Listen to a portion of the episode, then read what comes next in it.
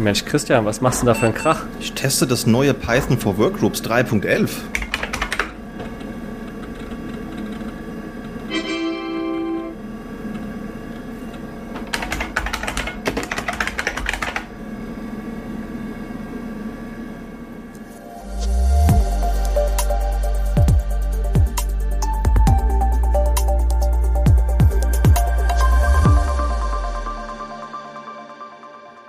und herzlich willkommen zur 17. Folge des Focus on Linux Podcast, aufgenommen am 21.11., Redaktionsschluss am 19.11. Und mit dabei ist wieder der Felix. Namen zusammen. Und der Jan. Moin Moin. Und da sind wir wieder mit der Newsfolge für den nächsten Monat. Wie ist euer November bisher so gewesen? Ähm, also ich habe einen neuen Firmenlaptop bekommen und äh, freue mich jetzt wie Oscar, dass, äh, dass ich den einrichten konnte. Äh, von daher bin, ist so ein bisschen Linux an mir vorbeigezogen. Äh, ja, Wieso, was hast du denn bekommen? Ich habe jetzt endlich einen, äh, einen M1-Laptop und kann da hoffentlich dann vielleicht auch mal Asahi Linux drauf ausprobieren. Ähm, das ist ja Dual Boot Only und äh, dann mache ich mir damit hoffentlich nicht meinen Arbeitsrechner kaputt. Sehr schön. Ich weiß schon, wer dann die nächste Hauptversion testet. Wenn wir hier wieder News haben, dann vielleicht finden sie ja Zeit, das dann vorher mal vorzuqualifizieren. Das wäre echt mal interessant. Ich kenne nämlich niemanden tatsächlich persönlich, der das schon mal ausprobiert hat. Dann wird's Zeit. Wie war's bei dir, Felix? Also mein Hauptfazit ist kalt. Allerdings erst seit ungefähr zwei Wochen. Davor ging es ja eigentlich. Aber jetzt hat anscheinend der Winter das Land fest im Griff. Und endlich lohnt sich auch quasi das neue Informatik-Landeshobby. Ähm, wenn jetzt jeder Heizungsexperte ist. Ich habe schon vor drei Wochen ungefähr alle Räume nochmal zusammengeschlossen mit Temperatursensoren und äh, schon mal kleine Dashboards zum aktuellen Gasverbrauch gestartet. Und da geht jetzt langsam was. Also bin ich fleißig am, am gucken. Das werden sicher einige da draußen auch kennen, das Gefühl. Neuer Volkssport. Ja, das teile ich. Das geht mir ähnlich. Das habe ich auch direkt am Umzug gemacht. Überall Temperatursensoren rein und alles ausschalten, was man nicht unbedingt braucht. In Zeiten, wo Heizungs- und Energiekosten so nach oben gehen, ist das ohne eigentlich überhaupt nicht mehr vorstellbar. Ich freue mich auf jeden Fall. Das ist ein spannender Monat. Es sind einige sehr spannende Themen, äh, die wir hier unbedingt mal thematisieren müssen. Aber bevor wir das tun, würde ich vorschlagen, wir werfen mal einen Blick auf das Feedback und die Ankündigungen. Und da muss ich mich einmal selbst korrigieren. Ich habe in der letzten Folge ja so ein bisschen über das ThinkPad X13S gerantet. Äh, das ist ja das erste ARM ThinkPad, das Lenovo jetzt rausgebracht hat. Und das läuft natürlich erstmal nur mit Microsoft Windows. Und jetzt habe ich aber rausgefunden, dass es auch schon erste Berichte gibt, wo Leute dieses Gerät mit Ubuntu und OpenBSD auf ARM64 Basis betrieben haben. Also es ist wohl doch möglich. Einige haben sich mal hingesetzt und haben da mal was zusammengebaut. Und es ist aber noch sehr weit von der Alltagstauglichkeit entfernt, kann man sagen. Links findet ihr natürlich in den Show Notes. Es gibt da vor allen Dingen eine sehr interessante Installationsdokumentation von einer Firma, die Linaro heißt. Und äh, die beschäftigen sich mit ARM und Linux und die haben da eine kleine Doku gebaut, wie man eben auf besagtem X13S einen Linux installieren kann. Also vielleicht sieht's ja doch so aus, dass wir in einem Jahr einen funktionalen Linux-Port haben. Ähm, da bin ich mal sehr gespannt auf jeden Fall. Und dann müssen wir zumindest ganz kurz mal über Twitter sprechen. Wie sieht's aus bei euch? Habt ihr schon auf Mastodon gewechselt? Also ich war von Anfang an nicht auf Twitter, deswegen hatte ich auch nie das Bedürfnis, auf Mastodon zu wechseln. Ähm, aber ich, ich gucke gerne so mit so ein bisschen Schadenfreude. Da gibt's jetzt äh, Twitter is going great.com. Das ist dem Web3 is going great.com nachempfunden. Und äh, da kann man dann immer so ein bisschen gucken, was da gerade ab, äh, passiert. Äh, aber so richtig involviert bin ich da nicht. Wie sieht's bei dir aus, Felix? Also ich, ich wollte ja schon wechseln, aber ich warte noch auf deine Einladung. Stimmt, stimmt, stimmt. Hey, habe ich dir ja neulich erst wieder versprochen. Ja, also ich glaube, wir müssen auf dieses ganze Elon Musk Twitter-Thema nicht so eingehen. Da gibt's genügend andere Newsquellen, die ihr da konsultieren könnt. Vor allen Dingen sei da die letzte oder die aktuelle Logbuch-Netzpolitik-Folge mal empfohlen. Die ist sehr unterhaltsam, die kann ich euch wirklich sehr nahelegen. Die arbeiten das auch ganz, ganz gut auf. Ich glaube, zwei Stunden oder so geht's. So das können wir hier gar nicht zu, zusammenfassen und soll auch gar nicht das Thema sein. Aber wir haben die Entscheidung getroffen, dass wir diesen Podcast nicht mehr über Twitter bewerben werden. Und das ganze Thema Mastodon, das ist bei uns auch in Diskussion. Ich selbst bin auf Mastodon, ich bin gewechselt, habe auch mein Twitter-Profil schon archiviert und äh, muss zugeben, das hat so, naja, so zwei, drei Wochen gedauert. Und jetzt würde ich sagen, so 80, 85 Prozent meiner, meiner üblichen Tech-Bubble, die ist da auch anzutreffen. Also Äh, die Leute, mit denen ich vorher zu, zu tun hatte, die sind da drüben und habe auch ein paar neue Kontakte knüpfen können und habe auch die letzte Folge, die Proxmox-Folge, die wir veröffentlicht haben, da habe ich auch ein bisschen Werbung auf Mastodon dafür gemacht und ich muss sagen, die erste Interaktion, die war deutlich besser als auf Twitter. Also, woher das kommt? Naja, vielleicht lag es einfach daran, dass ich auf einer Instanz bin, wo wirklich auch viel so aus dem Open Source und Linux-Bereich auch unterwegs sind und auch viel in der Richtung gepostet wird, aber ähm, es waren mehr Kommentare drunter, besseres Feedback und das geht für mich auf jeden Fall oder geht für uns in die richtige Richtung. Und da werden wir einfach mal schauen, wie es in Zukunft aussieht. Das heißt, ihr könnt natürlich auch mit dem Hashtag des Monats, den es auch für diese Folge wieder gibt, auch gerne einfach auf einem anderen Social Media Netzwerk interagieren. Also ob ihr das jetzt auf LinkedIn oder, oder Mastodon macht, ist da eigentlich egal. Von daher, wir werden einfach nur keine Promo mehr über, über Twitter machen. Und die Webseite, die ist wirklich gut, die habe ich auch gerade vor ein paar Tagen entdeckt. Äh, sehr, sehr schön, auch grafisch an Web 3 is going great angelehnt auch das ist sehr unterhaltsam. Das packen wir vielleicht auch nochmal in die Show Notes. Zum Thema letzte Folge. In der letzten Folge ging es ja um Proxmox und da haben wir auch Feedback bekommen über Mastodon. Da schreibt zum Beispiel Data Wizard, ähm, dass wenn man Windows VMs betreiben will auf Proxmox, da hatte er häufiger mal den Fall gehabt, dass es Probleme gab, wenn Sprache und Region nicht auf Englisch gesetzt waren. Ähm, ich habe jetzt keinen Bug in der Richtung gefunden, aber wollte es ja einfach mal genannt haben. Vielleicht habt ihr ja auch Probleme und dann könnte das vielleicht auch ein Ansatz für eine Lösung sein. Und für das ganze Thema Migrationsguide, also V2V oder P2V, da hat das Proxmox Wiki eine sehr umfangreiche Dokumentation. Die haben wir euch auch mal in den Shownotes verlinkt. Da könnt ihr dann gucken, wie ihr eure VMs oder physikalischen Maschinen auch komfortabel bei Proxmox äh, eben einkippen könnt. Dann gab es noch Feedback von Max. Der hat beschrieben, dass er auch Proxmox gerne nutzt, hatte allerdings Probleme, wenn er Cluster hatte, die mehr als 20 Nodes hatten. Und da hat er vor allen Dingen bemängelt, dass die API-Calls recht lange brauchen. Und das ja, hat er so ein bisschen als Kritik von sich gegeben und hat aber auch gesagt, dass natürlich diese großen Cluster-Knoten hat jetzt auch nicht unbedingt jeder. Und er selbst hat die halt, weil er da einen großen Ceph-Storage-Cluster betreibt. Also vielleicht ist das ja auch ein Thema, das euch auch bekannt ist. Ansonsten haben wir noch zwei eigene Ankündigungen. Und zwar werden wir ab dem Dezember einen kleinen Podcast-Adventskalender veröffentlichen. Und zwar haben wir uns gedacht, dass wir einfach an jedem Tag eine kurze Folge veröffentlichen, so irgendwas so um die fünf, maximal zehn Minuten rum und euch da einfach ein paar Tooltips wieder an die Hand geben. Dann habt ihr jeden Tag eine kleine Folge und hoffentlich auch Freude daran. Lasst uns gerne wissen, wie ihr das Format findet haben wir uns einfach mal abgeschaut. Das machen ja andere Podcasts auch und haben uns gedacht, wir probieren das einfach mal aus dieses Jahr und schauen, wie das bei euch Zuhörenden ankommt. Und im Januar haben wir ja ein Jubiläum zu feiern. Ab Januar gibt's diesen Podcast genau ein Jahr. Und da haben wir uns überlegt, dass wir da auf jeden Fall eine Special-Folge veröffentlichen wollen, die eben nach dem üblichen Ask Us Anything Format aufgebaut sein soll. Das heißt, liebe Zuhörende, wenn ihr Fragen habt, wenn ihr Feedback habt, wenn es irgendetwas gibt, das ihr schon immer mal loswerden wollt, das ihr mal wissen wollt, dann könnt ihr das uns gerne zukommen lassen, beispielsweise per E-Mail an podcast.sva.de. Das Ganze kann schriftlich erfolgen. Ihr könnt uns aber auch sehr gerne, wenn ihr das möchtet, eine Sprachnachricht zukommen lassen, die dann eben in der Episode eingespielt wird. Auch das ist neu für uns, haben wir bisher noch nicht gemacht auch in den anderen Podcasts noch nicht. Von daher lasst uns sehr gerne wissen, was ihr davon haltet und über Fragen freuen wir uns natürlich dann für die Folge im Januar. Und damit schlage ich vor, kommen wir mal zu den News des Monats.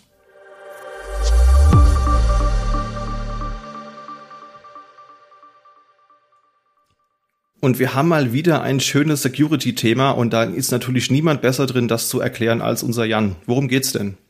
Und zwar gibt es eine Schwachstelle, oder zwei sogar gen äh, genau zu sein. Das ist CVI 2022 3602 und 3786. Und dabei handelt es sich um Bugs in OpenSSL 3 bis 3.0.6. Das ist ungefähr die Zeitspanne September 2021 bis Oktober 2022. Und äh, das sind Stack-based Buffer Overflows. Die werden verursacht durch äh, eine Kombination von dem E-Mail-Feld im äh, Intermediate-Zertifikat oder in der CA und dem SAN-Feld im tatsächlichen Leaf-Zertifikat. Und zwar geht's da um Punicode. Das ist, äh, das kennt man vielleicht aus, äh, ich glaube Punicode ist, glaube ich, wie man es richtig ausspricht, aber das kennt man aus Domains, die Emojis drin haben. äh, das gibt's, äh, das erlauben nicht alle Top-Level-Domains. Ich glaube, .ws erlaubt das zum Beispiel. Da kann man dann das, äh, das, das kleine lächelnde Gesicht .ws haben. Äh, Finde ich furchtbar. Ist ähm, grauenhaft äh, als, als UX, weil du dann aus diesen Zeichen das Emoji raussuchen musst und alles. Äh, furchtbar. Ähm, und das wird encoded in, in einer Art äh, Special Encoding. Das ist XN minus und dann, äh, dann äh, das nicht das Emoji, sondern äh, normale Buchstaben und Zahlen, äh, um das zu encoden. Und äh, daraus entsprang auch der Bug. Äh, quasi dieses, das wurde falsch, äh, falsch decoded und äh, hat dann außerhalb des Stackbuffers geschrieben. Und ähm, das kann ich, also wenn, wenn jemand von euch mal durch die, durch die RFCs für UTF-8 und äh, oder E-Mails durchgelesen hat, dann kann ich das wirklich niemandem übel nehmen, äh, dass man da einen Fehler macht. Äh, habt Felix, äh, Christian, habt ihr mal den, den E-Mail-RFC gelesen? Ich muss gestehen, tatsächlich nicht. Also ich glaube, ich habe noch keinen RFC so richtig gelesen. Gerade letzte Woche hatte ich eine Diskussion mit einem Kollegen zum Thema DNS und da habe ich ihm den RFC rausgesucht, habe mal kurz durchgescrollt und den RFC 1337, den, den habe ich mal so halbwegs gelesen. Aber bei so hochtrabenden englischsprachigen Spezifikationen ist meine Aufmerksamkeitsspanne meistens außerordentlich gering, muss ich zugeben. Es gibt ein paar gute. Es gibt, ich habe mal reingeguckt, es gibt auch ein paar lustige tatsächlich sogar. Und es gibt auch ein paar quasi, es gibt einen, der ist, glaube ich, relativ bekannt, der fasst die Geschichte der anderen RFCs zusammen zwischendurch. Ich muss mal welche Nummer das ist. Aber. äh, bei, bei E-Mail-Adressen, das ist so ein ziemliches, so ein ziemlicher wilder Westen. Das ist so ein Free-for-all. Äh, theoretisch ist fast alles erlaubt. Du musst es dann halt irgendwo auch nur im Backslash escapen. Also so diese klassischen Mastodon-Usernamen, zum Beispiel at Christian at chaos.social, das sind gültige E-Mail-Adressen, wenn du das erste Ad mit einem Backslash escapest. Kaum ein Client unterstützt das. Oh, wow. Ähm, weil, äh, ja, das ist halt total blöde. ähm, aber das sind alles gültige E-Mails. Man kann die nicht mit, äh, also mit einem Regex die zu checken, ist Wahnsinn. Ähm, das ist auf jeden Fall, wenn man sich mal belustigen möchte, dann kann man mal ausprobieren, welcher E-Mail-Dienst welche E-Mails akzeptiert. Ich bin da auch total ambivalent, was dieses Emoji-Thema anbelangt. Also ich bin natürlich ein Fan von Emojis, keine Frage, aber ich weiß jetzt nicht, ob ich unbedingt eine www.kakaufen.tld irgendwie als Webseite oder so haben will. Weiß ich jetzt nicht, ob das so cool ist. Und das kann auch im anderen Kontext echt Probleme verursachen. Also ich habe mal eine Schulung über, über Git gehalten und dann habe ich den Leuten beigebracht, wie sie halt neue Branches anlegen. Und dann hat halt einer echt auf seinem MacBook, wo du mhm. ja diese, diese Touchbar hast und dann durch die Emojis swipen kannst, halt äh, eine Branch mit einem Herz-Emoji angelegt. Das hat funktioniert bis zu dem Zeitpunkt, wo wir es auf den Server hochgepusht haben. Der konnte damit nämlich nicht umgehen und das Repo war danach echt ziemlich kaputt. Also, wenn man seine Kollegen ärgern will, dann kann man auch gerne mal so ein Emoji in so ein Git-Branch nehmen einfügen. Ähm, genau, oder, oder Semikolons in, ins Repo pushen, dann kann man das Repo auf Windows nicht mehr auschecken. äh, aber kommen wir mal zurück zu der, ähm, zu der Schwachstelle. Und zwar, äh, wir, wir machen hier unsere Scherze, weil der Bug ist zwar immer sehr hoch, äh, ist sehr hochwertig eingestuft, ich habe das jetzt hier gar nicht stehen, aber äh, als äh, äh, wichtig eingestuft und deswegen wurde zum Beispiel auch der neue Fedora Release verschoben. Ähm, aber auf den meisten Plattformen bringt es halt nur OpenSSL zum Abstürzen. Also im, im Anführungszeichen nur zum Absturz. Und zwar der, äh, so wie, das, so wie das funktioniert, der, der Buffer auf dem Stack wird überschrieben und das, das Schlimme, was halt passieren kann, ist, dass die Rücksprungadresse überschrieben wird. Das heißt, der Angreifer könnte quasi dem Programm sagen, hey, spring mal woanders hin, als wo du eigentlich hin sollst. Was moderne Programme jetzt aber machen, ist, die packen einfach vor der Rücksprungadresse noch so, ein, so eine kleine Zahl hin, die kopieren sie aus einer globalen Variable und äh, nach dem Funktionsaufruf prüfen die einfach mal, äh, also bevor es ans Rückspringen geht, prüfen die einfach mal, hey, steht da eigentlich noch drin, was wir vorhin reingeschrieben haben?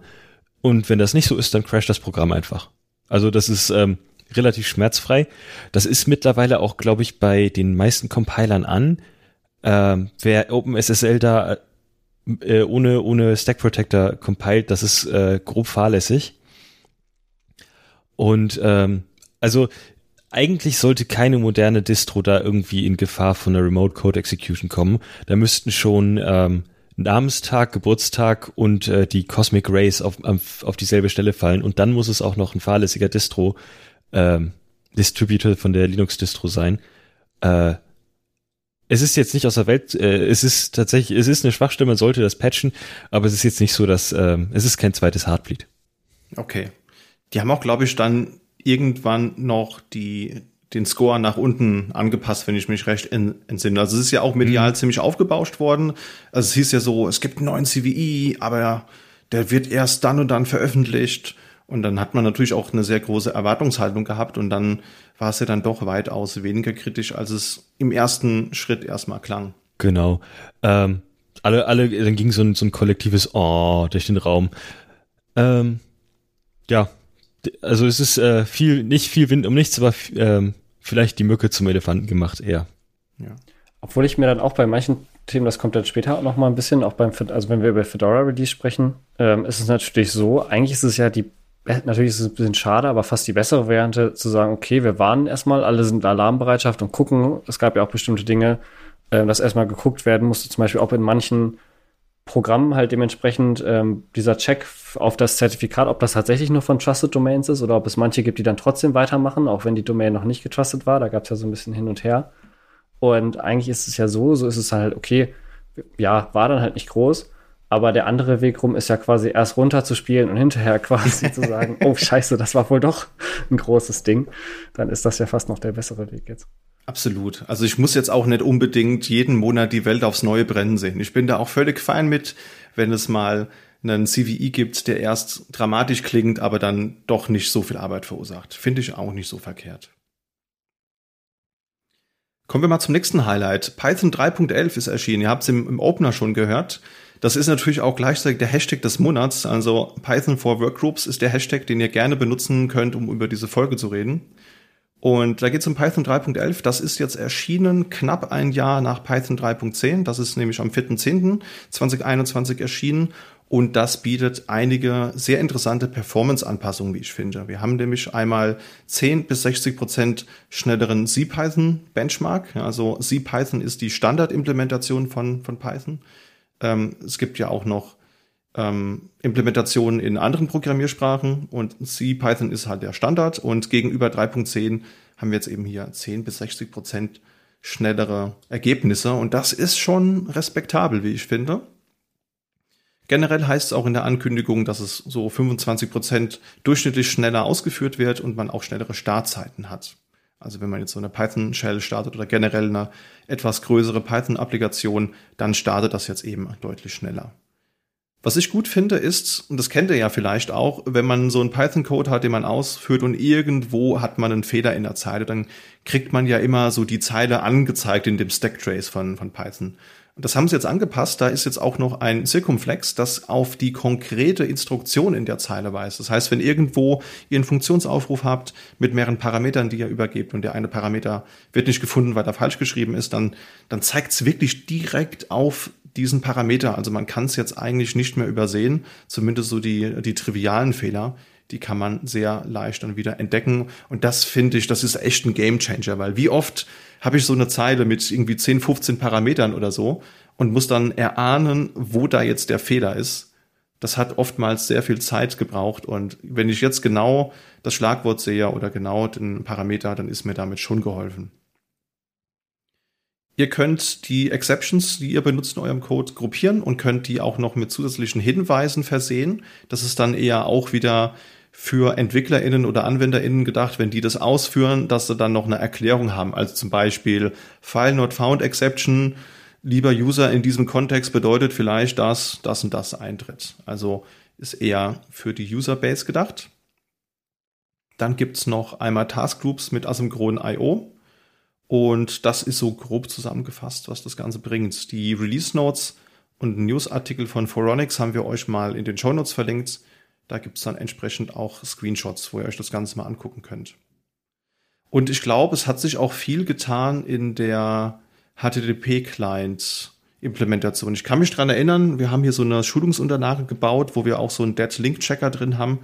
Und da gab es irgendeinen Default-Behavior, der sehr unsinnig war, der jetzt geändert wurde.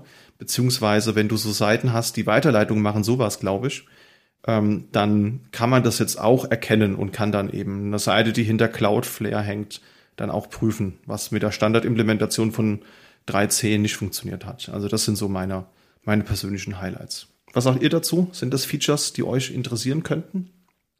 Also generell dieses genaue, genauere Fehlertracking, das gibt's schon bei Rust. Ähm, Finde ich super. Also äh, Rust ist für mich der, der, der Vorreiter in Sachen Fehlermeldung. Da gibt es dann quasi, man bekommt die Fehlermeldung, man sieht genau, wo in der Zeile der Fehler ist und man bekommt manchmal sogar noch Tipps, wie man das beheben kann. Ähm, und wenn man dann, wenn man dann diesen, äh, also es gibt dann noch das Tool Clippy dazu und wenn man das dann noch mit Fix anschmeißt, dann macht es das manchmal sogar schon automatisch weg. Ähm, von daher gute Fehlermeldungen helfen Programmierern. Ähm, also ich würde mich als erfahrenen Programmierer bezeichnen, aber ich glaube auch Neulinge können davon gut profitieren. Ähm, Finde ich super. Generell schnelleres Python, das ist super, äh, auch für Sachen so wie Data Science, wenn man mit Machine Learning arbeitet. Ich glaube nicht, dass Machine Learning jetzt von den vollen 60 Prozent profitieren wird. Da wird vieles schon über NumPy laufen, was dann eh schon äh, nicht mehr so viel Python macht, sondern eher aufs C-Level runtergeht. Ähm, ja, ich bin zufrieden. Ist ein schöner Release. Ich könnte mir vorstellen, dass halt Verbesserungen im Exception Handling generell auch ein bisschen davon abhängen, wie viel sehr man davon profitiert, wie gut das generell schon war. Also es ist ja an solchen Stellen immer, dass ja die Möglichkeiten der Sprache eigentlich fast selten ausgeschöpft werden. Also eigentlich könnten ja die meisten wahrscheinlich mit einfachen Methoden ihren Code in der Richtung noch verbessern. Ähm, aber wenn man da zusätzlich eben durch ja, direkte Verbesserung der Sprache an sich noch mal ein bisschen profitieren kann, ist das natürlich auch gut. Absolut. Ich finde es ein bisschen schade, dass es nicht auf meinem 486er läuft, weil die Erwartung hatte ich einfach bei der Versionsnummer. Aber gut, irgendwann muss man halt auch Abstriche machen. Aber es gibt tatsächlich noch Python-Versionen, die auf äh, alten Geräten laufen. Also ich glaube Python 2.0 oder so ist die letzte Version, die man auf dem MS-DOS cross-compilen kann. Mal gucken, wenn ich wirklich harte Langeweile in meinem Winterurlaub verspüren sollte, vielleicht gucke ich mir das mal an. Aber 3.11 kriege ich leider nicht unter 3.11 zum Laufen. Gab es da jetzt nicht auch von Linux die Ankündigung, dass 486er jetzt auch abgekündigt werden oder habe ich mich da verlesen? Also dass der Linux-Support. Das stimmt. Ja, das stimmt. Und das hat mich schwer getroffen, ja, zu wissen, dass ich kein aktuelles Linux 6.1 mehr auf meine Hardware kompilieren kann. Aber da scheitert es halt auch schon an der Distro, die ich darauf installieren könnte. Also abgesehen von eins, zwei prähistorischen Distributionen oder ja, bewussten Retrofit-Distros kann man da eh nichts Aktuelles drauf fahren. Aber irgendwann muss man es halt machen. Aber was ich in dem Kontext interessant fand, war, dass es auch wirklich nur viel Embedded-Hardware gibt, gerade so in Maschinensteuerungen oder in irgendwelchen Atomkraftwerksteuerungen, die halt vor 30 Jahren oder so gebaut wurden und dann auch eine Laufzeit von 30, 40 Jahren haben. Die haben dann jetzt halt echt ein Thema. Die müssen dann jetzt halt gucken, dass sie dann ihre, ihre Plattform wechseln. Ich glaube, Geldautomaten oder so laufen auch teilweise noch mit Windows XP oder mit Windows CE Embedded oder sowas. Die stehen ja auch ewig da und laufen Tag und Nacht. Ja, wenn wir so ein bisschen im Release-Ankündigungsmodus bleiben, dann springen wir mal ein bisschen von der Sprache auf die Distro. Und zwar ist tatsächlich eben, wie Jan vorhin schon angekündigt hat, ein Release tatsächlich passiert im letzten Monat, nämlich der von Fedora 37. Der wurde länger verschoben und es war auch irgendwie ein Thema dazu. Vor allen Dingen eben wegen der vorhin erwähnten OpenSSL-Lücke. Jetzt ist es da tatsächlich. Man, ist eigentlich auch ein ganz spannender Prozess, eben wie das dann verzögert wurde, wie es da die Diskussion gab, ob das denn passieren soll, ob das äh, severe genug ist an der Stelle. Da gibt es ein ganz interessantes Statement von Ben Cotton, dem Program Manager. Das haben wir euch in den Show Notes verlinkt. Aber sie haben sich eben als Team dazu entschieden, den Release zu verschieben. Und jetzt war es eben soweit, 15.11. Fedora 37. Wir haben auch schon in der Ankündigung, als es um Fedora 37 Beta ging, ein paar Folgen vorher, schon über die Features gesprochen. Nochmal so kurz als Wrap-up, also ein Highlight in eben anderen neuen Releases ist jetzt eben der Release von GNOME 43 oder nicht Release, sondern die Integration, könnte man sagen. Das ist eigentlich ganz spannend, gibt auf jeden Fall deswegen einen schönen polierten Desktop. Sieht richtig gut aus. Als Kernel neue Version 607. Und was eben auch spannend ist oder halt wichtig, bevor euch das installiert, eben, wir haben in einer letzten Folge darüber gesprochen, ähm, die Mesa Library verliert aus Lizenzgründen oder halt aus Sorge um Patentstreitigkeiten ihre Unterstützung für Hardwarebeschleunigung von H264. Allerdings, wie eigentlich klar war, man kann das halt nachinstallieren, es ist halt nicht per Default drin, aber das Package dazu und die neue, also die Version von Mesa mit Hardwarebeschleunigung findet sich in RPM Fusion. Genau. Was auch ganz spannend ist eigentlich, da bin ich letztens auch mal drüber gestolpert, ähm, neuere Versionen von Fedora verlieren auch zum Teil manchmal die Unterstützung für ältere Crypto-Libraries, einfach weil die inzwischen als unsicher eingestuft werden. Da gibt es auch schon eine Ankündigung und zwar ist geplant in Fedora 39 ähm, SHA-1 als unterstützten Algorithmus zu streichen. Das muss man dann, ne, solche Sachen muss man dann immer nochmal nachträglich deaktivieren. Das heißt, wenn man das wieder benutzen will in OpenSSL, dann muss man halt Deprecated Crypto aktivieren. Äh, das ist dann eine Einstellung. Und um schon mal zu testen, ob Applikationen, die man halt betreibt, ob die dann an der Stelle crashen würden, kann man eine Test Policy, Test Fedora 39 aktivieren und dementsprechend das schon mal testweise ausschalten und gucken, wie sich das dann verhält. Seid ihr schon mal über so ein Problem gestolpert, dass euch mal eine Library weggeflogen ist bei einem Distro-Upgrade? Also eine Library weggeflogen bei einem Distro-Upgrade. Ich hatte eine Zeit lang einen Server, da hat sich äh, bei jedem Kernel-Update der Stick alle DKMS-Module gekillt und dann, ähm, dann hatte ich kein Netzwerk mehr. Also ich bin, äh, ich bin ein gebranntes Kind bei Updates. In der Library, da wäre ich noch happy drüber, Felix. Ähm, wo ich mich gerade frage, ist, äh, Git benutzt ja zum Beispiel SHA-1 als äh, für Commits. Äh, also das wird ja nicht auf US-Level deaktiviert, dann kann ja eigentlich jede Anwendung das eigene, äh, den eigenen Algorithmus eben mitbringen und im Code mitnehmen. Äh, aber da, da gibt's gibt's da schon so einen Concerted Push, das vielleicht mal irgendwie dann grundsätzlich wegzumachen? Also auch bei Git? Das wollte ich gerade fragen. Ich weiß, äh, habe ich vor ein, zwei Jahren gehört, es gibt diese Sicherheitslücke Shattered, was halt eine Anspielung an SHA ist. Und da, das ist halt hier so ein Paper, das halt eben erklärt, warum der SHA1-Algo schlecht ist und äh, Git will das oder hat das, glaube ich, sogar schon ausgetauscht. Aber ich bin mir gar nicht so sicher, um ehrlich zu sein. Also, das habe ich vor drei Jahren oder so das erste Mal gehört. Und ich glaube, sie haben es irgendwann gepatcht, aber lass mich gerne eines, eines Besseren belehren. Ich glaube, man muss auch immer von Fall zu Fall immer gucken, ähm, für was man es dann halt benutzt. Ne? Es geht ja meistens bei Hashing-Algorithmen eigentlich immer um das Problem von, dass man irgendwie Collisions produzieren kann oder solche Sachen. Ähm, oder dass es halt im Prinzip vielleicht rück, ja, da muss man immer ein bisschen gucken, wofür es eigentlich benutzt wird und ob das dann dementsprechend ein, ein Issue ist, wie, wie stark der ist und wie dringend man da unbedingt was machen muss. Hast du denn schon das Upgrade gemacht? Du hast doch auch Fedora auf deinem Arbeitsgerät. Ich habe es noch nicht gemacht, nee. Ich warte mal ein paar Wochen. Aber ja. Geht mir ähnlich. Also ich bekomme jetzt jeden Tag diesen sehr aufdringlichen Hinweis in der Paketverwaltung, hey, Fedora 37 ist da, willst du nicht mal upgraden? Aber wenn ich so sehe, was für teilweise altertümliche Software ich darauf noch betreiben muss, Schlagwort VPN-Client, da bin ich mir relativ sicher, dass ich mir den bricke, wenn ich jetzt auf 37 gehe.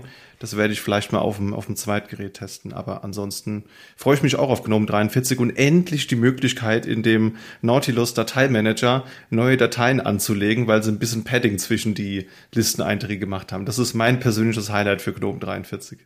Ja, es gibt immer so ein bisschen Zucker dazwischen. Ja? Manchmal Sachen sind einfach, es wirkt so klein, aber manche Sachen, zum Beispiel von der 36, äh, habe ich richtig lieb gewonnen als Update den ähm, Dings von den Screenshot Agent mhm. oder dieses Screenshot-Tool, was man da benutzen kann. Das ist ziemlich cool geworden, das ist extrem praktisch. Ja, manchmal sind so Kleinigkeiten schon eine Erleichterung. Kleinigkeiten ist ein gutes Stichwort. Das ist äh, auch eine, eine kleine Diskussion von LibreOffice, die sehr ausgeartet ist diesen Monat. Und zwar dachte LibreOffice über Blockchain-Technologie nach und hat in dem Kontext davon gesprochen, naja, es wäre doch ganz praktisch, wenn man so permissionless Credentials hätte und diese ZKPs, also diese Zero Knowledge Proofs, die eben dafür verwendet werden, um eine Bestätigung oder eine Authentifizierung vorzunehmen, ohne viel zu Informationen preiszugeben. also so vielleicht ein Beispiel aus dem echten Leben. Äh, du musst nachweisen, dass du ein Auto fahren darfst. Dann würdest du deinen Führerschein jemanden vorhalten, dann sieht die Person, aha, Felix Kerger geboren, dann und dann, das und das Alter, mit dem und dem Gesicht, wohnhaft da und da, hat diese und, und, und jene Klassen. Und bei so einem ZKP würde man halt sehen, darf dieses Fahrzeug vor Transit sowieso fahren? Ja, Punkt. Ja, also in dem Kontext haben sie sich darüber äh, unterhalten und es gab eine Unterhaltung zwischen der Ethereum Foundation, also einer dieser großen bekannten Blockchains, und der Document Foundation, also da, wo eben die ganzen LibreOffice-Projektstruktur aufgehangen ist zu diesem Thema. Und das war halt die Diskussion, ob man LibreOffice und Blockchain-Technologie kombinieren sollte, Schrägstrich könnte. Im nächsten Satz haben sie aber eigentlich auch gesagt, es soll nicht darum geht, Blockchain-Technik in LibreOffice einzubauen, was sich mir so ein bisschen dann die Frage stellt, worum es dann konkret gehen soll. Also eher im Projektkontext im Sinne von, dass da eben mit ZKPs gearbeitet wird, um Contributor abzubilden oder, oder sowas. Da gäbe es ja auch durchaus Use Cases für. Aber es ist natürlich passiert, was passieren musste. Sie haben einen Blogpost zu dem Thema veröffentlicht und haben da um Feedback gegeben. Das ist auch sofort sehr ähm, nicht qualitativ, aber quantitativ eingegangen, wie ihr euch vorstellen könnt. Ähm, das war eigentlich durch die Bank weg sehr, sehr negativ. Es gab so eins, zwei typische Blockchain-Process-Kommentare, also in die Richtung, man könnte das ja nutzen, um so unverfälschbare Timestamps für so Collaboration-Dokumente zu verwenden. Und ja, die Idee wurde dann daher verworfen. Wie steht ihr dazu? Habt ihr einen Use Case für Blockchain-Technik in LibreOffice? Ist das was, das ihr euch wünscht oder das ihr gebrauchen könnt? Also ich habe, um ehrlich zu sein, schon gar nicht das Bedürfnis, Office groß zu benutzen. Also ich, ich kann mich gerade so, ich kann mich gerade so mit Outlook zufrieden geben. Äh, wenn es mal ein Dokument sein muss, dann, dann habe ich Pandoc oder LaTeX tatsächlich. Da haben wir schicke Vor äh, Vorlagen. Äh, mit Word oder so, da, da ärgere ich mich immer dann irgendwie, dann kann ich irgendwas nicht richtig einstellen, kann ich da das Zeichen nicht verwenden und das ist mir dann einfach immer ein bisschen zu, zu umständlich, wenn ich das nicht einfach in Code geben kann und dann in eine Pipeline kippen kann oder was auch immer. Äh, da muss ich mich immer rumärgern mit und äh, deswegen versuche ich das immer größtenteils zu vermeiden. Ja, da geht es mir eigentlich ähnlich. Ähm, ich glaube, ich kann mich dazu einfach gar nicht äußern. Also ich habe da besteck da nicht drin. Ich kenne mich mit der Entwicklung von LibreOffice gar nicht aus. Und wenn sie sich dabei was gedacht haben, ähm, dann werden sie da schon was finden. Also für mich unter ferner liefen. Ja. Ja, ich bin da ja, ich will nicht sagen ambivalent, also ich bin jetzt kein absoluter Blockchain-Gegner oder so. Es gibt da schon Use Cases für, aber ich habe eher so den Eindruck in den letzten Jahren gewonnen, man hat eine sehr spezifische Lösung für ein spezifisches Problem gefunden und versucht jetzt möglichst viele Probleme für dieses, für diese Lösung zu, zu finden, also Probleme zu einer Lösung zu machen. Und ich weiß nicht, also auch für den einen Use Case, der in den Kommentaren diskutiert wurde, nicht verfälschbare Timestamps für Collaboration. Ich weiß jetzt nicht, ob es da unbedingt eine Blockchain für, für braucht. Also da gibt es meiner Meinung nach andere und äh, weniger ressourcenhungrige Lösungsansätze. Von daher, ja, und mir gefällt das nicht so ganz, dass so verschiedene Open Source Projekte jetzt so von dieser Krypto-Blockchain Bubble unterlaufen wird. Vielleicht ist das nur meine Wahrnehmung. Von daher, liebe Zuhörende, wenn ihr da Kommentare zu habt, Lasst es uns sehr, sehr gerne wissen, würde uns mal interessieren, wie ihr darüber denkt. Aber bis hierhin hat natürlich erstmal LibreOffice dann diese Idee verworfen und schauen wir mal, ob es da in Zukunft nochmal Annäherungsversuche gibt. Ein anderes Thema, das auch nicht so angenehm war, ist äh, GitT. Denn es gibt jetzt einen Fork von GitT und es gibt eine Firma, die GT Limited heißt. Müssen wir mal kurz ein bisschen die Zeit zurückdrehen. Ende Oktober wurde eine Firma GitT Limited gegründet. Und die hatte sich zum Ziel gesetzt, kommerziellen Support für Git anzubieten. Also auch so SaaS-Hosting ist da mit drin. Es gibt Training dafür und es gibt dann wohl in Zukunft offensichtlich auch eine Git Enterprise-Version. Hintergrund ist, dass zum Beispiel Blender gerade zu Git migriert und das ist jetzt wohl der erste Großkunde, den diese Firma da eben hat äquarieren können. Das war für die Community ein bisschen intransparent. Also es kam dann so, dass der Gitti-Gründer Lani Chiao hat eben die Domains und die Namensrechte an die Firma übergeben und er ist aber auch selbst in der Firma beteiligt. Ja. Und die Firma soll halt auch in Zukunft langfristig die Zukunft des Open Source Gitti Projekts sicherstellen. Das heißt, Gitti ist nach wie vor kostenlos verfügbar. Es gibt den Quellcode und der soll auch weiterhin frei unter der MIT Lizenz verbleiben. Aber im nächsten Satz wurde halt genannt, dass jetzt eben diese Firma sich auch zum Ziel gesetzt hat, eine DAO zu etablieren. Das ist ja auch jetzt wieder so ein Begriff aus der Blockchain-Bubble. Da geht es um die Decentralized Autonomous Organization und da geht es darum, äh, die würden gerne ein Punktesystem für Contributor aufbauen. Das kann man jetzt werden, wie man das möchte. Also ich lasse das jetzt mal völlig wertfrei. Liebe Zuhörer, das könnt ihr selbst bewerten, wie ihr die Idee findet. Ähm, die Community fand die Idee nicht so gut, aber vor allen Dingen auch in dem Kontext, weil halt einfach nicht offen und klar darüber kommuniziert wurde. Die hat dann in einem offenen Brief darum gebeten, die Rechte wieder zurückzuerhalten, also dass die Domain eben und die Name oder der, der Markenname nicht bei dieser Firma liegt und haben angeboten, dass man eine Non-Profit-Organisation ja gründen könnte. Und es wäre sehr sinnvoll, wenn die Firma einen anderen Namen hätte, um Verwirrung entgegenzuwirken. Weil wenn Leute jetzt Git Limited hören, dann ist natürlich sofort die Assoziation mit dem Open Source Tool Git hergestellt. Ist auch bewusst so gewählt. Aber es sorgt halt für Verwirrung. Ja, ist Gitti jetzt eine Firma? Ähm, sollte ich vielleicht eher Gitti Limited benutzen statt statt Gitti? Das sind so die üblichen Fragen, die man sich dann eben stellt, wenn man sich jetzt neu mit dem Thema Gitti beschäftigt. Und das Schöne von Open Source ist ja, dass wenn man nicht mit dem Distributor oder mit der Firma zufrieden ist, kann man ja jederzeit den Code einfach nehmen und forken. Und das ist jetzt passiert. Und jetzt gibt es einen Git-Fork. Ich werde mich jetzt sicherlich bei der Aussprache blamieren. Äh, ich vermute, man spricht es Forgejo aus. Das ist Esperanto und steht für Schmiede beziehungsweise Eisenschmiede. Vielleicht haben wir ja unter den Zuhörenden Leute, die der Sprache mächtig sind. Da würden wir uns sehr drüber freuen, wenn ihr uns darauf hinweist, wie man das korrekt ausspricht. Und kleiner Fun Fact hier auch, ne, also Esperanto ist ja die bekannteste Plansprache. Das heißt, es ist jetzt eine Sprache, die künstlich kreiert wurde, die nirgendwo unbedingt eine ähm, Amtssprache ist. Aber, und das war mir neu, es gibt bis zu zwei Millionen SprecherInnen weltweit. Wusstet ihr das, dass Esperanto so weit verbreitet ist oder dass es so viele Leute gibt, die das sprechen? Also ich, ich habe das immer nur als quasi, als, als Plansprache wahrgenommen und äh, von daher war, also das hat mich schon ein bisschen überrascht, ja. Mir war das auch nicht bewusst. Und du hast so einen Verein vorhin raus, rausgefunden, der sich mit dem Thema beschäftigt, ne? Wie hieß der nochmal? Ach so, äh, ja, die deutsche Esperanto-Jugend. Ja. ähm, die auch regelmäßig ihr Treffen veranstalten. Das war jetzt dieses Jahr allerdings gerade nicht. Also gerade schon im Oktober habe ich gesehen. Ich glaube, das heißt Kek Kekso oder so. Irgendwie so. Das ist das jährliche Treffen der Esperanto. Also es scheint eine coole Community zu sein, auf jeden Fall. Witzige Truppe. Ja, spannend. Vielleicht sollten wir die mal anschreiben und sollten mal darum bitten, äh, uns zu er erklären, wie man es richtig ausspricht. Ja, das werden die bestimmt machen.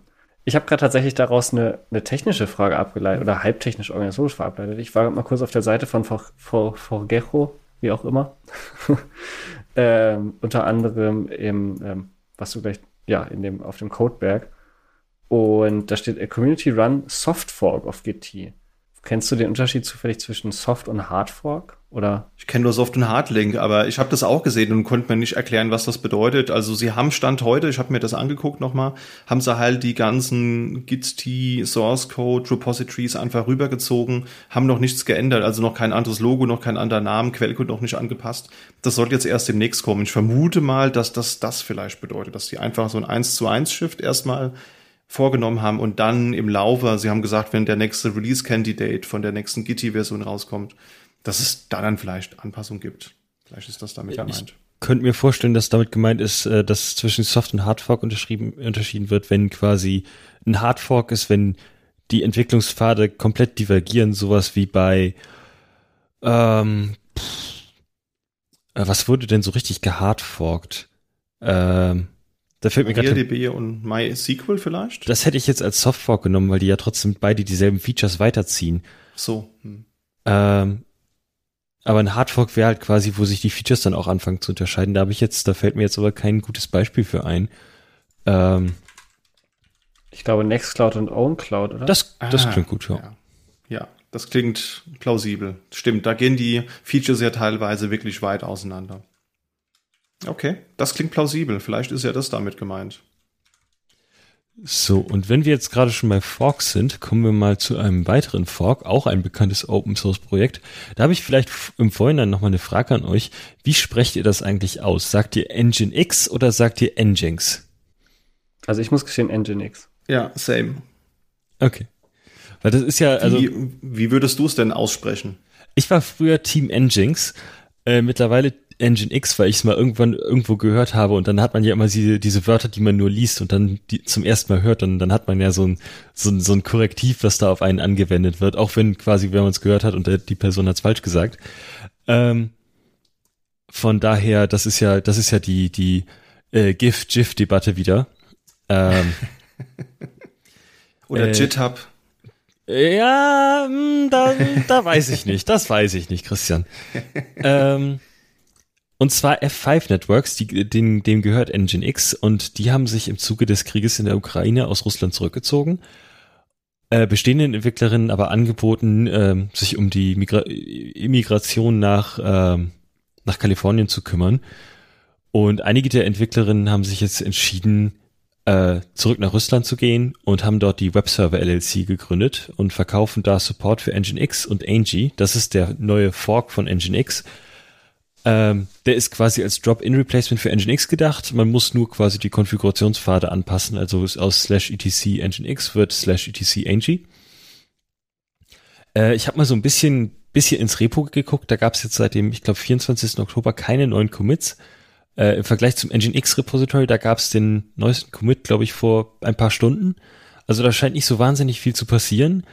Ähm, die Webseiten gibt's generell, also Angie, da gibt's die Website generell in Englisch und Russisch, äh, aber so richtig viel erfahren, was da an Progress geplant ist, habe ich, habe ich noch nicht ähm, geschafft. Ähm, vielleicht gibt's da von den Zuhörenden irgendjemanden, der da noch einen besseren Einblick hat. Ich sehe jetzt, um ehrlich zu sein, auch noch nicht so richtig einen Grund, Angie zu benutzen über Nginx.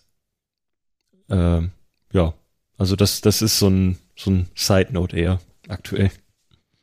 Geht mir ähnlich. Also ich habe den die Motivation nicht ganz rauslesen können. Also ist es, das liest sich so, als ist es halt primär der der Grund, dass halt die EntwicklerInnen das geforkt haben, weil sie halt wieder zurück nach Russland ziehen wollten und da dann vermutlich nicht weiterhin bei F5 Networks angestellt sein dürften, könnten oder so. So in die Richtung klingt das für mich. Vielleicht ist ja auch ein bisschen die Motivation, dann halt, vielleicht sind wir einfach auch nicht Zielgruppe. Also vielleicht ist einfach die Zielgruppe, ich glaube, in dem Artikel, den wir in den Shownotes verlinkt haben, ist ja auch, dass quasi der Marktanteil von Nginx gegenüber Apache quasi in Russland noch höher ist als im Marktdurchschnittsvergleich. Und vielleicht machen die jetzt einen auf Heimatsoftware. Weiß nicht. Okay. Ja, unser nächstes Thema ist tatsächlich eins, das uns zumindest die Linux-Nutzer in einer Microsoft-Organisation äh, ganz alltäglich betrifft. Und zwar hatten wir das, glaube ich, auch schon mal als Release-Ankündigung. Äh, beziehungsweise gar nicht mal Release, sondern eigentlich eher Einstellung. Also Microsoft hat angekündigt, die nativen RPMs für Teams for Linux einzustellen und stattdessen einen alternativen Weg bereitzustellen, und zwar eine Progressive Web App ähm, für Chrome und ich glaube Edge-basierte Browser auch. Also im Prinzip ja selbe, selbe Family. Und das soll halt der Ersatz sein. Und als Begründung war unter anderem auch eben latest Microsoft Teams Features faster to all Linux Customers das ist tatsächlich eine Sache, die das RPM und die Entwicklung generell von Teams for Linux war trotz Microsoft Loves Linux äh, ein bisschen vernachlässigt. Also die App war jetzt nicht so der Hammer und am Ende ja auch eigentlich nur ein Electron-Wrapper und das, ja, auch nicht so mit einer relativ alten Electron-Version, also auch nicht kompatibel mit Wayland oder solchen Sachen zum Sharing. Also alles ein bisschen abgehangen. Und ich muss tatsächlich gestehen, das finde ich also eigentlich nicht schlimm. Weil die, ich habe das jetzt getestet, ich benutze das jetzt und die Version ist gut soweit. Also ich habe vorher eine ganze Weile das jetzt sowieso nur noch als Wrapper benutzt, also quasi die mehr oder weniger Web-App selbst gebaut ähm, und einfach im Browser einfach als ja, App-Feature die Webseite von Teams ausgeführt. Und selbst da merkt man schon den Sprung gegenüber dem RPM, also schon neuere Features, die auch eigentlich ganz praktisch sind. Und eben, wenn man auf Teams angewiesen ist, eben weil die eigene Organisation das eben als Standardkommunikationsmittel hat, ist der Weg über die PWA gut. Es ist nochmal durch die zusätzlichen Cache-Artefakte, es ist nochmal ein Stückchen fixer als die Webseite an sich nur. Und ich habe jetzt auch noch keine Nachteile gemerkt. Es sind ein paar Features eben drin, die es vorher im RPM nicht gab, die schon praktisch sind. Also überhaupt die Möglichkeit, äh, direkt Backgrounds oder ja, Background Replacement einzustellen, ohne auf irgendwelche Umwege über OBS oder sowas zurückzugreifen. Das geht natürlich alles, aber es ist schon praktischer, wenn man einfach nur eine App hat und die das halt direkt kann. Und was ich auch immer ganz praktisch fand, das haben wir jetzt in der Zeit nicht mehr so häufig gebraucht, aber was echt ein praktisches Feature ist, ist mehr Teilnehmende anzuzeigen. Also Large Gather Review oder sowas wie Together Mode. Das war vor allen Dingen immer, als wir noch digitale Weihnachtsfeiern hatten, ein bisschen traurig, wenn man nur vier Leute angucken kann und man, das war tatsächlich eine der wenigen Gelegenheiten, wo ich einen Windows-Rechner hochgefahren habe, nur um Teams zu benutzen, damit man eben nicht nur die ersten vier Leute sieht, weil sonst größere Meetings mit mehr als zehn Leuten ein bisschen traurig sind. Ja, also alle solche Sachen gehen halt in der Web-App echt ganz gut. Ist eine einigermaßen, also ich finde ich ein guter Kompromiss, wenn sie es für die Entwicklung für Microsoft dann einfacher ist und sagen, sie haben keine Lust, da das RPM zu entwickeln, kann ich das irgendwie nachvollziehen. Und ja, die Funktionalität ist gut. Das Einzige, was leider nicht geht, man kann keine eigenen Hintergründe mitbringen, das geht nicht. Ähm, die müssten hoch, das hat ein Kollege, glaube ich, rausgesucht, die müssten in der Organisation, glaube ich, hochgeladen sein. Also die Organisation müsste an einer bestimmten Stelle irgendwo in diesem Teams Organization Client da zusätzliche Bilder hochladen. Also man kann sonst nur die Standarddinger auswählen. Und das hatte ich irgendwie als Limitation auch noch in einem, ich habe es persönlich nicht gebraucht, aber in einem Thread, den ich noch gelesen habe, hat sich jemand darüber moniert, dass man Chats nicht in einem neuen Fenster aufmachen kann, falls man die so nebeneinander halten will. Das geht auch nicht. Habe ich getestet, geht wirklich nicht. Ja. Hast du einen Unterschied festgestellt in puncto Performance? Also braucht es weniger RAM, generiert es weniger CPU-Auslastung, wenn man animierte GIFs abspielt beispielsweise? Also ich fand es vom, also im direkten Vergleich, ich habe es noch nicht gemessen, das könnte ich noch mal machen, ob man noch ein paar Sachen, eben CPU-Auslass noch mal direkt vergleicht. Ähm, vom, nur vom Look and Feel, das ist natürlich immer ein bisschen subjektiv, fand ich eben die PWA-Version noch ein bisschen responsiv, also reaktiver als die ähm, Web-App-Version. Also als nur quasi die Webseite aufgerufen. Hast du auch schon gewechselt, Jan? Äh, ich bin ja sowieso auf Mac, deswegen habe ich ja den, den großen Luxus einer äh, lokalen App, was aber im Endeffekt ja auch nur Electron ist. Ähm, nee, aber wechseln musste ich dann tatsächlich nicht. Das geht einfach weiter. Ja. Ich hoffe ja, das aussitzen zu, zu können. Also Sie haben ja gesagt, bis Ende Dezember wird noch äh, die alte Version weiterhin nutzbar sein. Ich störe mich halt einfach an dem Chrome-Base. Ich habe keine Chrome-Base Webbrowser. Ich möchte die auch einfach nicht haben. Und solange das nicht mit dem Firefox läuft, ist das für mich eigentlich keine, keine gute Lösung. Ich finde das sehr übergriffig, den Leuten dann darüber wieder einen anderen Browser aufzuschwatzen, weil sie natürlich in dem Kontext sagen, du brauchst für diese PWA einen Edge-basierten Browser wie zum Beispiel unser toller Edge-Browser. Und den will ich halt nicht. Definitiv. Kein Linux-User will den ernsthaft, meiner persönlichen Meinung nach. Aber ich glaube, ab 1.1. muss ich da irgendwie eine Lösung finden. Mal gucken. Ja, ich muss, ich muss aber sagen tatsächlich, das ist, ich habe da auch irgendwann, ich weiß gar nicht, ob ich noch rekonstruiert bekomme, was der Punkt war, wo ich gewechselt bin. Ähm, da seitdem habe ich Brave, weil es eben Chrome-based ist, aber trotzdem von der Organisation irgendwie noch ganz, ganz in Ordnung, finde ich, kann ich ganz gut unterstützen. Mhm. Und ja, es gibt einfach irgendwie manche Seiten, das ist natürlich immer schwierig, das ist, können wir, haben wir, glaube ich, auch schon mal diskutiert, als es generell um äh, auch irgendwie Probleme bei Mozilla ging und äh, ein bisschen Rückgang von Leuten, dass ja, das halt, ne, wenn im Prinzip EntwicklerInnen auch ihre Webseiten nur testen, quasi gegen eine Haupt, Hauptplattform und dann halt da irgendwelche Features drin reingeschmiedet werden, die vielleicht auch so, ja, nicht ganz am, ein bisschen am Standard vorbei sind, ähm, dann entsteht natürlich so ein Seitenkosmos. Das ist bei Browsern irgendwie immer ein Problem. Ja, dann schauen wir uns doch lieber mal ein paar andere News an, die es noch gab. Ich lese hier was von Unified Kernel Image. Was hat's denn damit so auf sich, Jan? Genau.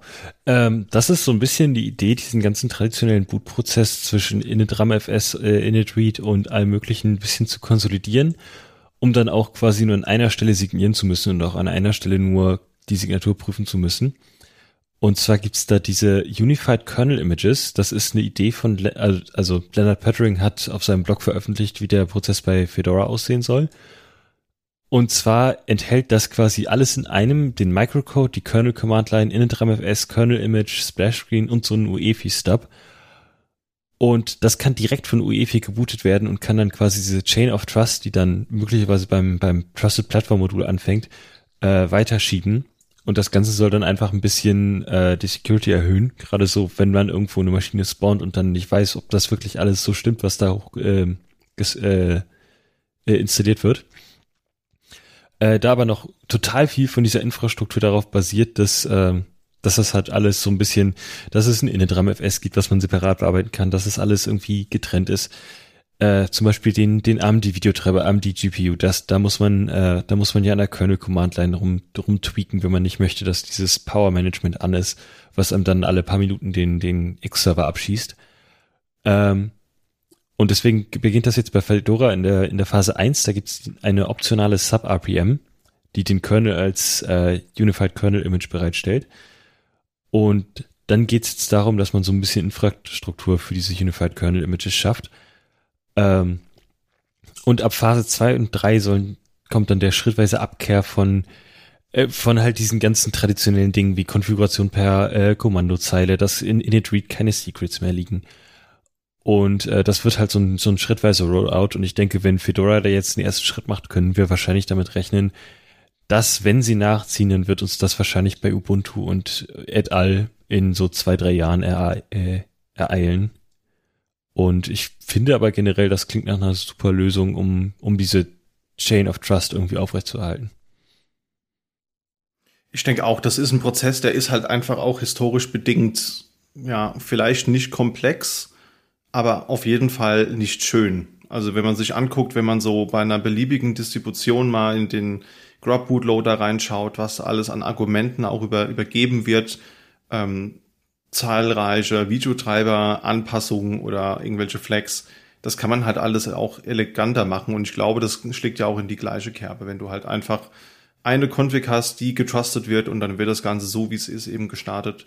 Ich glaube, das würde auch dem ganzen Desktop-Thema äh, nochmal einen neuen Schub vielleicht auch geben. Wenn das halt nicht mehr so ein Krampf ist, einen sicheren Bootprozess zu haben. Oder wie siehst du das, Felix? Ich denke, das ist eine gute Idee. Also ich würde mich da euch auch anschließen. Äh, ist immer ein spannendes Thema, das nochmal ein bisschen zu verfolgen, auch wie an der Basis quasi geschraubt wird, da wo die Normalsterblichen nicht hin. Okay, dann kommen wir als nächstes nochmal zu den Kurznews, die unsere Folge klassisch beschließen. Wir haben einmal ein paar News aus dem Browser-Umfeld. Und zwar wird Firefox 18 Jahre alt, am 9, oder wurde am 9.11.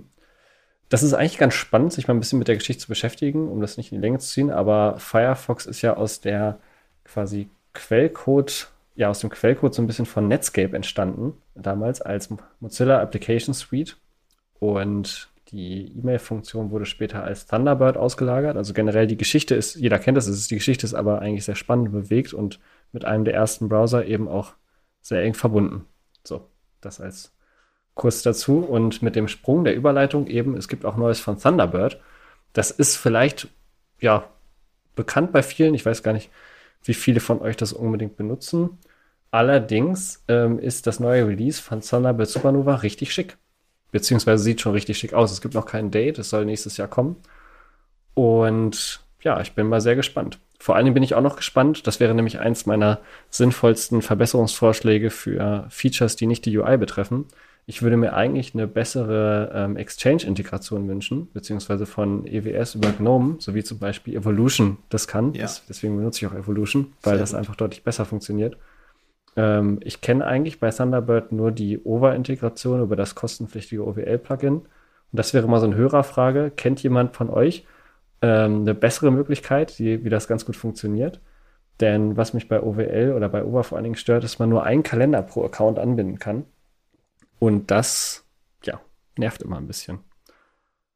Ich wollte gerade fragen, ob du wirklich Thunderbird für ähm, Exchange-E-Mails benutzt. Also die Leute, die das nutzen, die ich so kenne bei uns, ja, setzen viele Evolution ein. Ich muss zugeben, ich sehe es halt nicht ein, für so eine Grundfunktionalität wie E-Mail äh, ein Abo abzuschließen oder einmal im Jahr zu, zu bezahlen. Also das sollte halt einfach funktionieren, ist meine persönliche Meinung. Ja, das ist für mich auch eins, um äh, vielleicht, ja, die Diskussion können auch manchmal ein bisschen ausschweifen, selbst bei Kurznews. Also das ist auch für mich eines der Hauptgründe. Ich bin ein richtiger Evolution-Fanboy. Ich finde, Evolution hat eine so gute Kalenderintegration, auch für mehrere Kalender aus mehreren Quellen und eben auch für die Exchange-Kalender. Ähm, ich mach, benutze das eigentlich für alles, auch mit so versteckten Kalendern nochmal für mich, um Termine so hin und her zu ziehen. Man kann die Blöcke richtig schön visuell hin und her ziehen und immer gucken, was man wann macht. Ich habe letztens tatsächlich nochmal, eben vor ein paar Wochen erst, einmal Thunderbird nochmal probiert. Ähm, eben weil mein Evolution, weil die Synchronisation irgendwie gesponnen hat. Das irgendwas ist durcheinander geraten. Ähm, am Ende habe ich dann tatsächlich eher nochmal alle Pakete runtergeschmissen und Evolution sauber neu installiert, weil tatsächlich diese OVA-Integration, das, nee, das war's nicht. Ich habe es tatsächlich, ich muss gestehen, ich habe ich hab das Abo einmal kurz geholt, aber ich habe es dann direkt wieder gelöscht, weil es hat mich nicht, nicht überzeugt. Vor allen Dingen eben, dass man nur einen Kalender pro Account rüberziehen kann. Das macht das Ganze für mich irgendwie, nee. Aber um so ein bisschen weiterzumachen bei den Themen und das Ganze ein bisschen zum Abschluss zu bringen, ähm, weitere Kurznews sind noch, es gibt eine neue Vari oder eine Ankündigung für Ubuntu 23.04 in der Variante Luna Lobster. Ah ja, ich bin mal gespannt. Ansonsten sind RHEL 9.1 beziehungsweise alles, was darauf basiert, wie beispielsweise Alma Linux erschienen. Das haben wir in der letzten Folge ja schon gesagt. Das sind vor allen Dingen viel kleinere Patches, neuere Versionen. Wir haben über die Ansible-Rollen gesprochen in der letzten Folge. Könnt ihr gerne nochmal reinhören, wenn ihr das nochmal im Detail hören wollt. Ansonsten gibt es RHEL for Workstations 9.1 und das unterstützt jetzt Firefox nativ in der GNOME Valence Session. Das war vorher nicht der Fall. Und dann gab es noch ein paar Änderungen in Richtung äh, Red Hat Insights und es gibt nochmal Anpassungen in Richtung der System Role für den Microsoft SQL Server. Und bei RHEL 8.7 sieht es ähnlich aus. Ja, also auch da gibt es wieder Alma Linux und so weiter auch. Da gab es auch wieder einige Updates, auch die Rollen, die wir schon besprochen hatten. Aber was jetzt noch neu hinzugekommen ist, was wir beim letzten Mal nicht erwähnt hatten, äh, ist eben, dass das Identity Management, also das, was man auch als FreeIPA kennt, da ist jetzt eine Tag Preview drin, die es euch eben erlaubt, diese Benutzerauthentifizierung an einen externen Identity Provider auszulagern, wenn dieser das OAuth 2 Device Authorization Grant Flow Modell unterstützt. Das ist, glaube ich, eine interessante Sache. Das glaube ich, etwas, das sehr gefragt sein könnte. Und damit haben wir die News des Monats zusammengetragen und wir kommen zum Tooltip des Monats.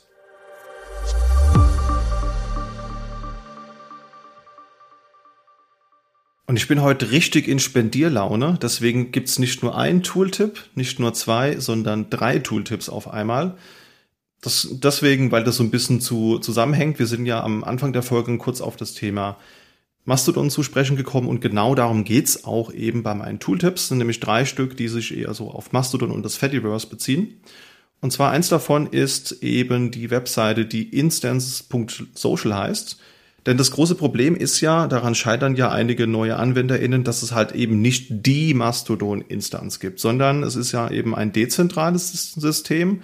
Ähm, das Teil des Fediverse ist. Das heißt, ihr müsst euch eine Instanz aussuchen, die euch interessiert. Das heißt, das ist eine kleine Webseite, da könnt ihr eintragen, welche Sprache ihr sprecht, was euch so interessiert und ähm, wie viele User ihr auf der Instanz haben wollt. Also es gibt zum Beispiel viel kleinere regionale Instanzen, zum Beispiel Darmstadt, der Stadt, in der ich wohne, gibt es eine regionale. Wenn man jetzt eher den regionalen Kontakt zu anderen Leuten aus der Nachbarschaft sucht, dann würde man sich eher eine kleinere Instanz suchen.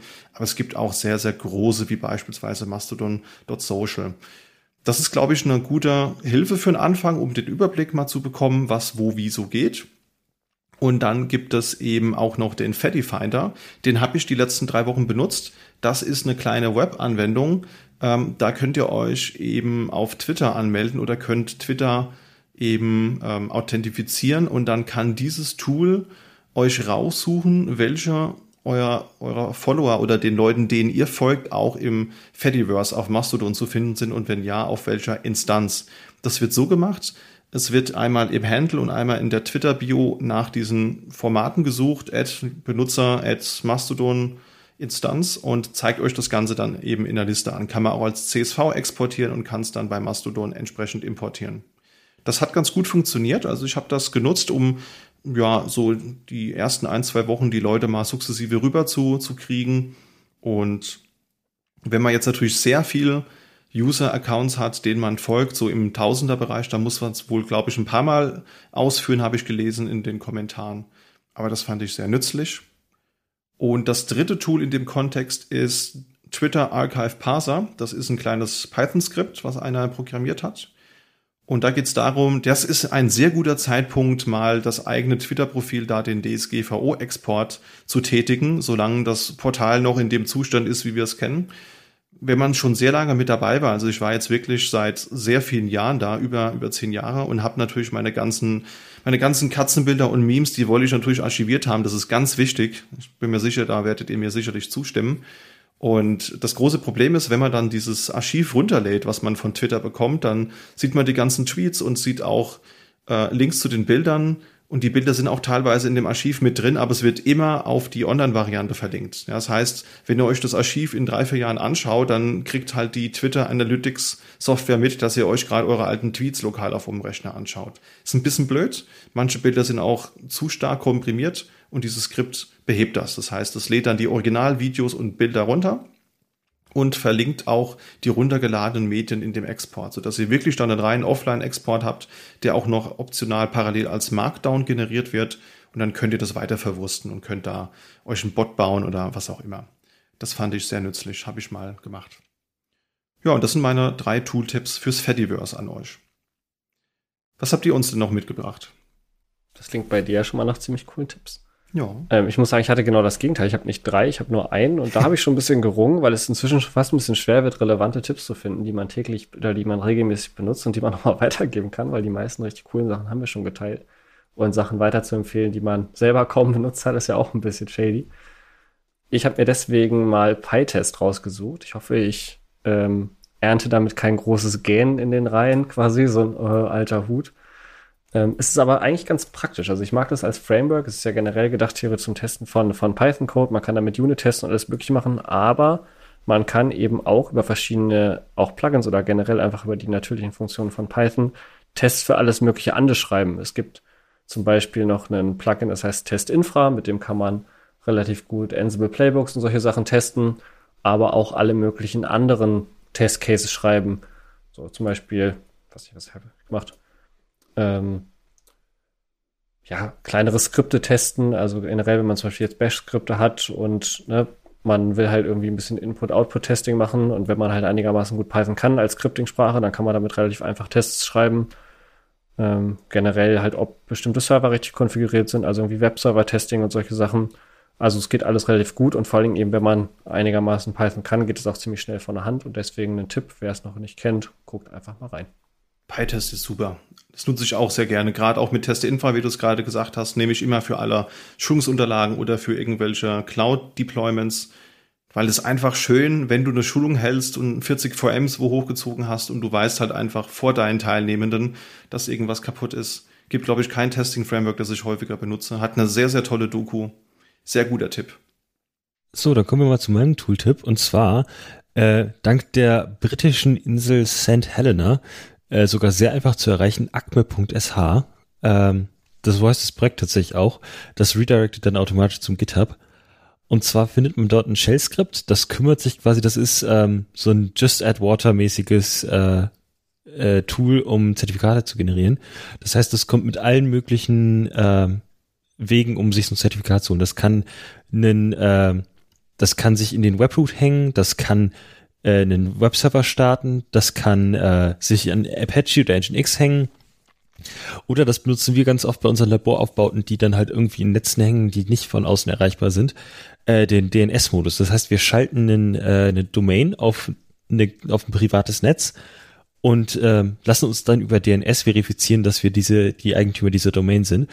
Und bei aqua.sh ist quasi alles drin. Da ist von Cloudflare drin, da ist, ähm, also Cloudflare ist, glaube ich, deren, deren best supportedes Projekt. Äh, aber das sind dann über 100 DNS-Provider, also Amazon, Route 53, ähm, was haben wir hier noch? Ähm, GoDaddy, dass es die noch gibt. Ähm, OVH ist drin. Äh, alles Mögliche ist drin. Man kann einfach super easy sich äh, eben so ein Zertifikat holen. Man kann das ganze Skript dann einfach, äh, ich glaube, das gibt einem sogar Cron, äh, Cronjob aus oder man kann automatisch sich in Cron eintragen lassen, äh, dass sich das einfach automatisch darum kümmert, dass es refreshed wird. Man muss, man muss quasi nichts mehr machen selber, um sich ein Zertifikat zu holen und ist dann quasi einfach sofort startklar. Finde ich super. Benutze ich selber öfter. Klingt praktisch. Und ihr habt vollkommen recht, so langsam wird's eng mit Tooltips. Ne? Also wir haben ja jetzt auch dieses Special nächsten Monat. Und da habe ich auch so gemerkt, ja, so langsam, wir haben ja ein sehr, sehr langes Backlog gehabt, als wir dieses Podcast-Projekt gestartet haben. Und so langsam, ja, neigt sich diese Liste dem, dem Ende und man will ja auch nicht belanglose Dinge reintun. Also da müssen wir uns, glaube ich, mal Gedanken drüber machen und das vielleicht auch so ein bisschen an, als Frage an die Zuhörenden. Ähm, wie steht ihr zum Thema Medientipps in Ergänzung zu, zu Tooltips? Das würde mich auch mal interessieren. Ich glaube, das wäre vielleicht auch was, das man in dem Kontext so nennen könnte, weil wir wollen euch natürlich nicht so Dinge empfehlen wie, hey, benutzt das Cut-Kommando, das gibt Dinge aus. Das kennt vermutlich Git, Ich würde Git richtig empfehlen. wir lassen uns genau. dann, dann eine Folge sind wir dann gesponsert und müssen dann äh, SVN oder so erzählen, dass das super ist. Das stimmt. Wobei, da müssen wir uns jetzt zum Glück keine, keine Gedanken machen. Wir sind ja ein werbefreier Podcast, bleiben das auch weiterhin, haben auch keine Bonusinhalte oder so. Aber ich weiß schon, worauf du hinaus willst. Können auch Promo, haben wir schon mal so ein bisschen gewitzelt, wir können auch Promo-Folgen machen und nur quasi äh, interne Projekte empfehlen. quasi ein bisschen Hashing, Hashing for Stars, quasi, hey, guckt euch unser cooles Projekt an. Total. Like da. Total authentisch. Kommt bestimmt gut an in der Community. Gut, und damit sind wir durch. Also auch hier vielen Dank an die Zuhörenden, wenn ihr es bis hierhin durchgehalten habt. Wie immer ist uns ja euer Feedback sehr wichtig. Das heißt, wenn ihr Ideen habt, Wünsche oder Tooltips, dann teilt uns das sehr gerne mit, beispielsweise per E-Mail an podcast.sva.de oder eben über ein Social Media Netzwerk eurer Wahl. Vergesst da auf keinen Fall den Hashtag Python for Workgroups und wir freuen uns natürlich auch über einen eine Bewertung über den Podcatcher eurer Wahl. Und denkt dran, ab nächsten Monat haben wir ein Adventskalender-Special und im Januar steht unsere Jubiläumsfolge an. Das heißt, wenn ihr hier auch nochmal etwas loswerden wollt oder gerne euer Feedback auch in unserem Podcast hören wollt, dann könnt ihr uns auch sehr gerne Sprachnachrichten zukommen lassen. Dann bleibt mir nur zu sagen, vielen Dank fürs Zuhören, vielen Dank Jan und Felix fürs Mitmachen. Hat mir wieder sehr viel Spaß gemacht. Ebenso. Schön, dass du uns eingeladen hast. Und dann würde ich sagen, hören wir uns in einer der nächsten Folgen wieder. Bis dahin, macht's gut.